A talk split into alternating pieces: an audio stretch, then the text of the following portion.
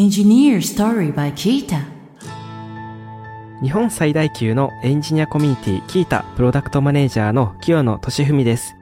この番組では日本で活躍するエンジニアをゲストに迎え、キャリアやモチベーションの話を深掘りしながらエンジニアの皆さんに役立つヒントを発信していきます。今回のテーマは実務で使えるタイプスクリプトです。はい、まあ実際僕自身もあの実務で使っているのでとても興味深いテーマになってます。ゲストには前回に続いてタイプスクリプト入門書サバイバルタイプスクリプト執筆者の一人で株式会社クラフトマンソフトウェア取締役 CTO のスインさんにお越しいただきます。はい、スインさんにですね、タイプスクリプトのお話、ぜひいろいろお伺いしてみたいなと思います。はい、それでは本日のゲストをご紹介します。読者3万人のタイプスクリプト入門書サバイバルタイプスクリプトを公開中のスインさんです。スインさんよろしくお願いします。皆さん、こんにちは。スインです。よろしくお願いします。はい、よろしくお願いします。前回はですね、スインさんのキャリアやタイプスクリプトの魅力についてお話しいただきました。今回はですね、サバイバルタイプスクリプトのお話を中心に、こうタイプスクリプトの特徴や歴史、業務で使えるチップスなどをお話しできればなと思ってます。はい、というところでですね、タイプスクリプトのお話いろいろお伺いしていきたいんですが、タイプスクリプトの特徴みたいなところですね、まずお伺いできればありがたいです。タイプスクリプトの特徴は、主に2つあると思っていまして、1つ目が、スケールする JavaScript っていうところですね。うんうんうん、2つ目が、まあ、型がある。名前にタイプっていう風な、型っていう言葉が入っている通り、型があるっていうのうんうんが、2つ目の大きな特徴かなというふうに思います。うんうん。で、一つ目の、スケールする JavaScript とは何ぞやっていうところなんですけれども、このタイプスクリプトっていうのは、大規模なうん。ウェブアプリケーションの開発を想定して作られたプログラミング言語でして、うん。その大きなウェブアプリケーションを作るのにすごく向いているっていうのが特徴になります。まあ、どのくらいの規模から大規模っていうのかっていうところはあると思うんですけども、僕の感覚だともう50行も超えてくると、もうタイプスクリプトで書いた方が JavaScript で書くよりもいいのかなっていうようはな感想ですね。なるほど。で、タイプスクリプトの面白い特徴に、あの、プログラミング言語を新しく作るっていう風になると、全く新しい言語をゼロから作るっていうようなことが一般的かなっていうふうに思うんですけども、うん。タイプスクリプトは JavaScript をベースにしたプログラミング言語でして、うんうん。あの JavaScript の文法にタイプスクリプトの文法を新たに加えることで、うんうん。そのタイプスクリプトっていう風なものになっているっていうような言語です。うんうんうん。なので、えっと、JavaScript を知っていると、そのタイプスクリプトを学ぶハードルがすごく下がるんですね。うんうん。もう1から関数の書き方を学ぶとか、クラスの書き方を学ぶってことはなくて、うん、関数とかクラスの書き方は JavaScript の書き方とほぼ一緒で、うん。で、それプラスタイプスクリプトの固有の文法だったりとか、うんそういったものを学べばいいというようなことで、まあ、JavaScript をこれまでちょっとやったことあるみたいな人は、まあ、他の言語を学ぶよりもタイプスクリプトを学んだ方がすぐに学べるのかなというふうに思います。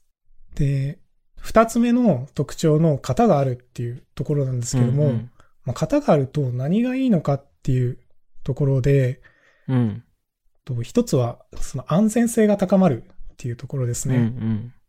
えっと、型があるので、あの、チェックを、機械がやってくれるんですね。その、チェックをやってくれる機械のことを、まあ、コンパイラーって言うんですけども、うん。うん。コンパイラーが明らかにおかしいコードっていうのを指摘してくれるんで、うん。その変なバグを生みにくくなるっていうのが、まあ、型がある恩恵の一つですね。うん。うん。で、二つ目のメリットが、そのドキュメンテーション性っていう風なものがありまして、うん。その型があると、例えば引数 A、B、C っていう風なものが3つあったときに、うん。まあ、型がないとその A、B、C にどんな値を渡したらいいのかっていうのが、まあ、コードからはパッと読み取れないんですけども、型が書いてあると、あ、A は文字列を渡せばいいんだなとか、B は数値を渡せばいいんだなっていうことが、まあ、コードに現れているので、そういったコードを読むことで、その関数の使い方だったりとか、どういうふうに使ったらいいのかっていうのが読み取れるっていうようなメリットがあります。うん。うん。で、三つ目のメリットが保守性ですね。うん。うん。で主に、あの、リファクタリングのしやすさと言ってもいいと思うんですけれども、新規にコードを書くっていうことよりも、うんあの、書かれたコードを直すっていうことの方が、意外と多いのかなというふうに思っているんですけども、そのコードを直すと、やっぱりバグを生みやすくなってしまう。バグを生む機会を作ってしまうってことがあると思うんですけども、うん。タイプスクリプトで型があると、そのコードを直したときに、コンパイラーがプログラミング、うんプログラムの明らかにおかしいところを自動でチェックしてくれるので、結構安心して、そのリファクタリングをしていけるっていうところがタイプスクリプトのメリットかなっていうふうに思います。うんうんうんうん。ありがとうございます。まさに今お話あった通り、やっぱあのタイプスクリプトって本当に JavaScript に、まあ、いわゆるトランスパイルされるので、やっぱもう JavaScript が動くところにはすぐ導入できるっていうのと、あとやっぱ型あるので実際書いてみると、やっぱ本当に読みやすいなっていうのは僕自身もいつも感じているところです。ただその一方で、なんか結構その世の中で、まあこれって別にタイプスクリプト、JavaScript だけの問題というか議論ではないと思うんですけど、こう型って書くの手間かどうかみたいなお話ってあると思うんですよね。はい。型なんて書かずに、まあ、こうスクリプト処理だったらどんどん書いていけばいいじゃんみたいなものもあれば、まあ、しっかり書いていこうよって考え方もある気がしていて。だここら辺なんか、スインさんどういうお考え持ってますか？確かにあの、型を書くのは手間とか面倒っていう気持ちすごくよくわかって、もうなんでかっていうと僕ももともと PHP の方が長くて、うん、うん。PHP も型を書くことは最近できるんですけども、うん。まあ型を書かなくても動くっていう動的片付け言語からの僕も出身なんで、うん。もうか、その性的片付け言語とか型を書くっていうことに最初ちょっとアレルギーはあ、正直なとこうんうんうんうんろアレルギーはありました。はい。はい。で、その上で、まあ、実際にやってみて、案外そんな悪いものじゃないぞっていうところに気づいてきて、それはなんでかっていうと、タイプスクリプトの場合なんですけども、うん。型推論っていう仕組みがありまして、その型を書くことを極力省略できるっていう風な仕組みがあります。うん。うん。うん。で、型を書かないと、どうやって型を判別するんだっていう問題が出てくると思うんですけども、うん。それは、えっと、コンパイラーの方がちょっと賢くて、うん。値が数値だったらもうこれ数値型でしょみたいなことをまあ推測してくるんですね。うん。うん。それによって、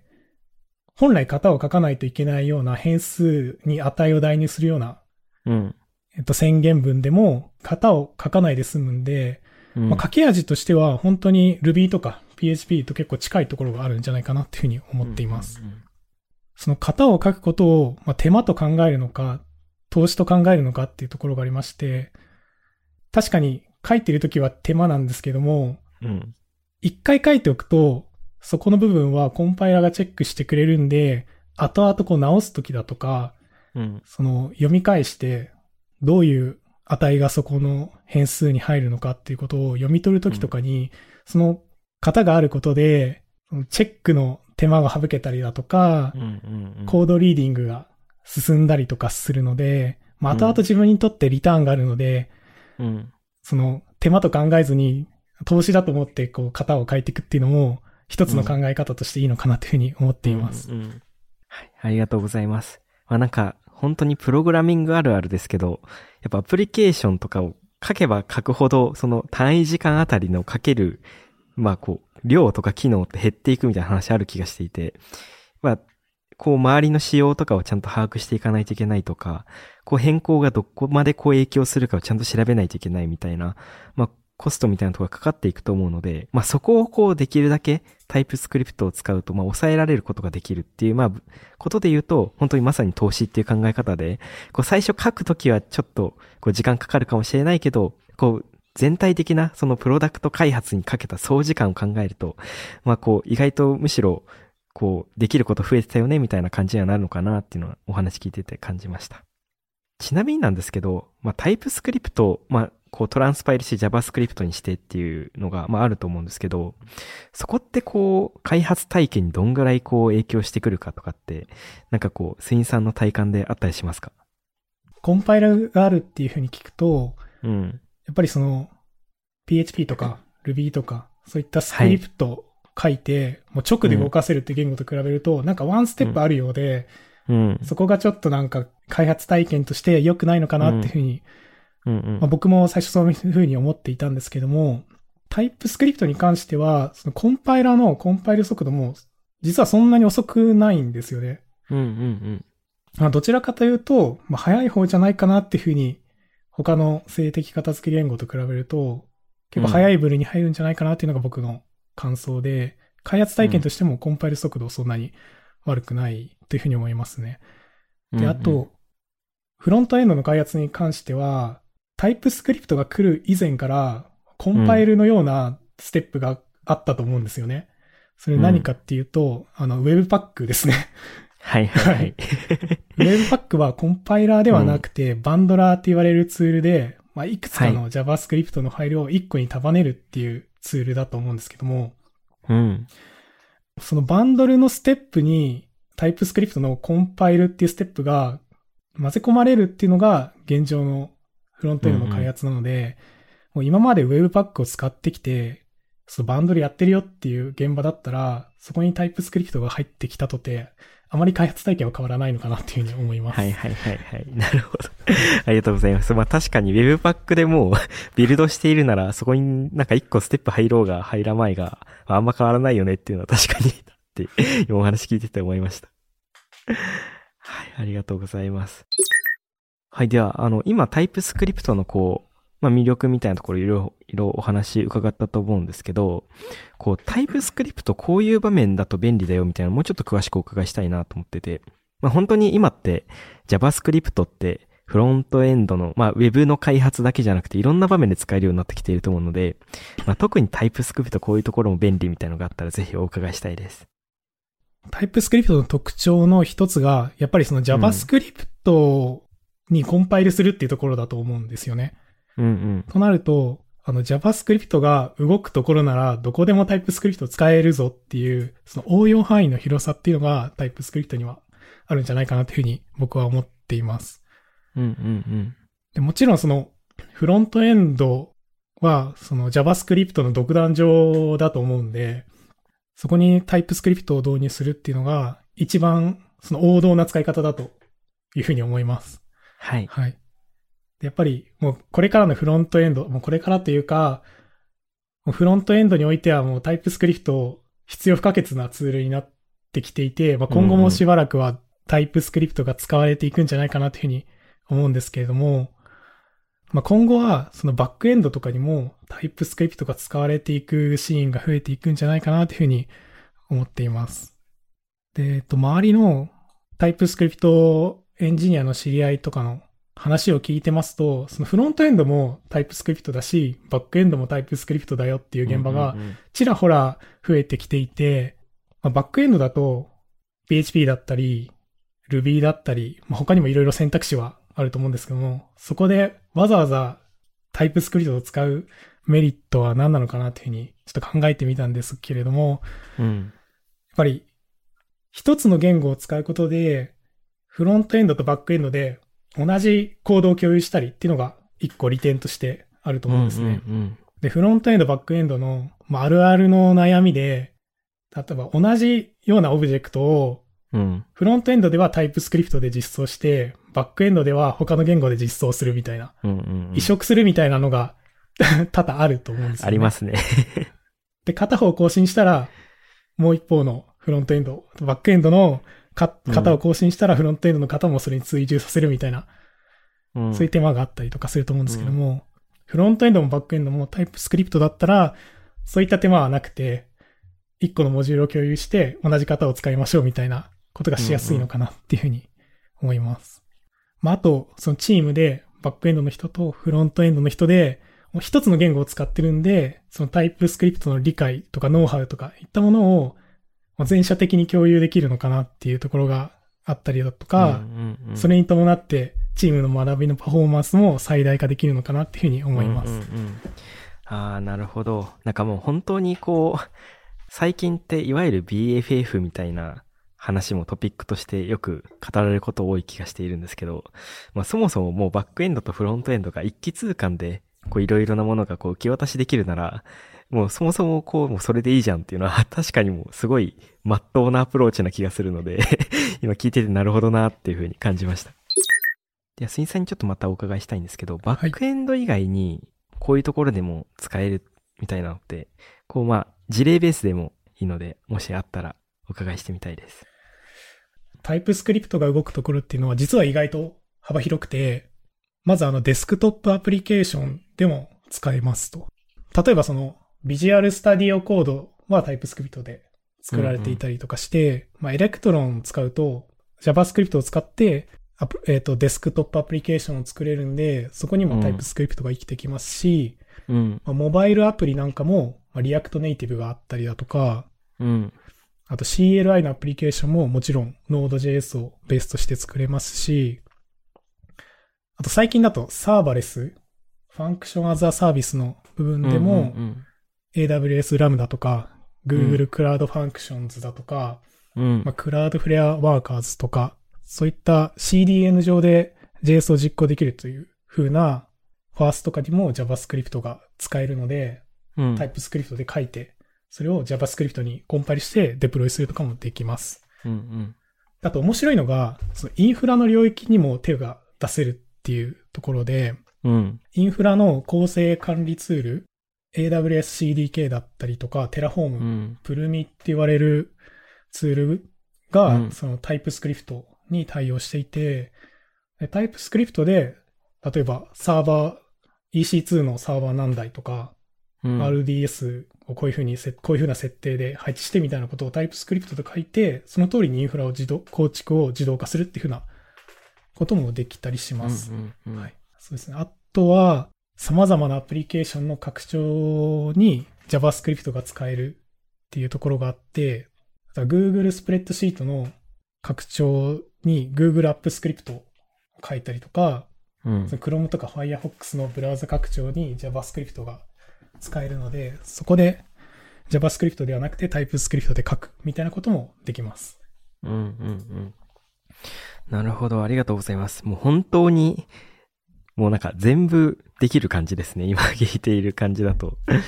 なんか本当にタイプスクリプトのこう汎用性の高さみたいなのを改めて今お話聞いていて感じました。続いてなんですけど、今までこう、いろいろタイプスクリプトの魅力いっぱい伺ってきたので、もう僕もまあタイプスクリプト改めていい言語だなって今思っているんですけど、こう逆にタイプスクリプトがこう得意じゃないこととか、こうこういうところはあんまり向いてないかもみたいなのがあったら、ぜひお伺いしてみたいです。得意というか、よくある誤解があるかなっていうところが一つありまして、うん。あの、タイプスクリプトを使うと JavaScript よりも実行速度が落ちるっていう風な、うんうん。あの、意見があったりだとか、タイプスクリプトを使うと JavaScript よりも逆に早く動くぞみたいなうんうん意見があったりするんですけども、これはちょっとあの誤解だなっていうふうに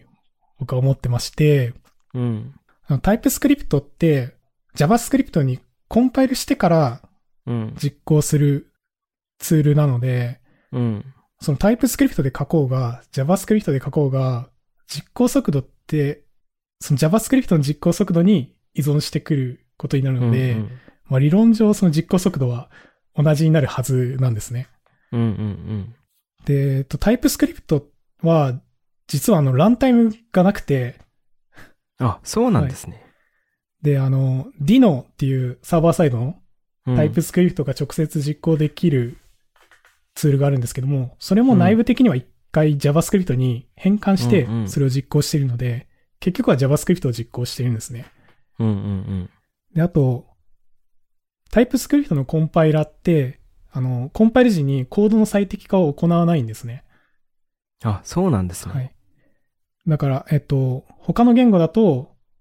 その、実行時に早くなるように、コンパイル時に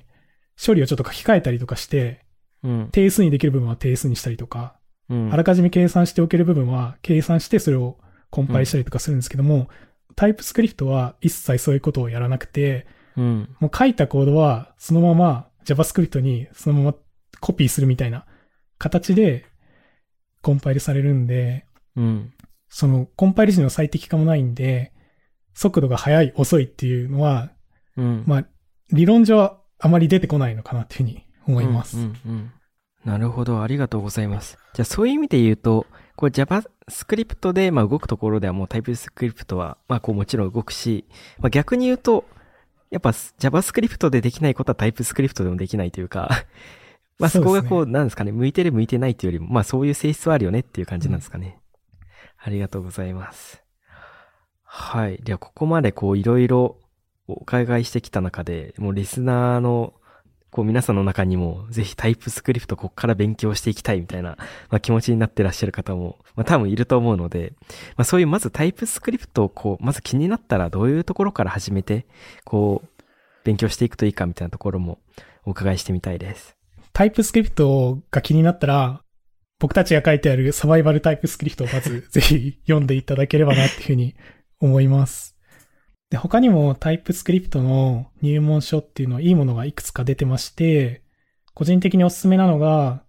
プロを目指す人のためのタイプスクリプト入門っていう、ウヒョさんっていう方が書かれている本ですね。うんうん。こちら、ちょっと前に出た本だと思うんですけども、うん結構あの体系的に書かれていて、おすすめかなっていうふうに思います。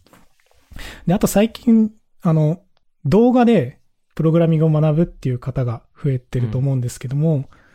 まあそういった方に個人的におすすめなのが、あの、YouTube でトラゼミっていう方がやっている、うん。あの、フロントエンドエンジニア向けのチャンネルがありまして、そこでもタイプスクリプトを扱っていて結構わかりやすく解説されたりしているので、そういった情報も参考にされるといいかなっていうふうに思います。まあ、あとはもう YY タイプスクリプトのところでの、まあ、こう発信だったりとか、もうまずそこにむしろ参加してみるみたいなところから、まあ、始めてみたりも、こう、するといいですかね。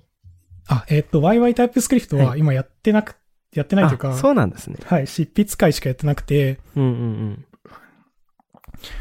なんかそこに参加しても、なんか、あんまり学ぶ、学ぶって感じじゃないかもしれないああ。なるほど。はい。じゃあむしろ、その YY タイプスクリプトに参加されてる方たちが、まあ、アウトプットとして出してる、やっぱサバイバルタイプスクリプトのところ、はい。こう、読んでいくっていうのが、まあ、良さそうって感じですかね。はい、ありがとうございます。スインさん、今回もありがとうございました。はい、まだまだですね、お話足りないので、次回もスインさんとお送りできればと思います。いや、もう今日ですね、本当にタイプスクリプトに関して、まあ魅力だったりとか、どう使うといいみたいなところ、いろいろお伺いできたので、僕も早速、ちょっと使っていきたいなと思ってます。はい、スインさんと、えっ、と、タイプスクリプトとエンジニアキャリアについてお話しした前回のエピソードもぜひお聞きください。さて、この番組では感想や質問、リクエストなどお待ちしております。番組詳細欄にあるリンクよりお気軽にご投稿ください。Twitter ではハッシュタグエンジニアストーリーをつけてツイートしてください。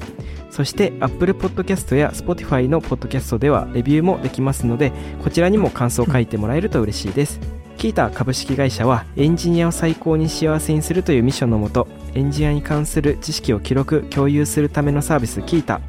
エンジニアと企業のマッチングサービスキータジョブズ、社内向け情報共有サービスキータチームを運営しています。ぜひカタカナでキータと検索してチェックしてみてください。お相手はキータプロダクトマネージャーの清野俊文でした。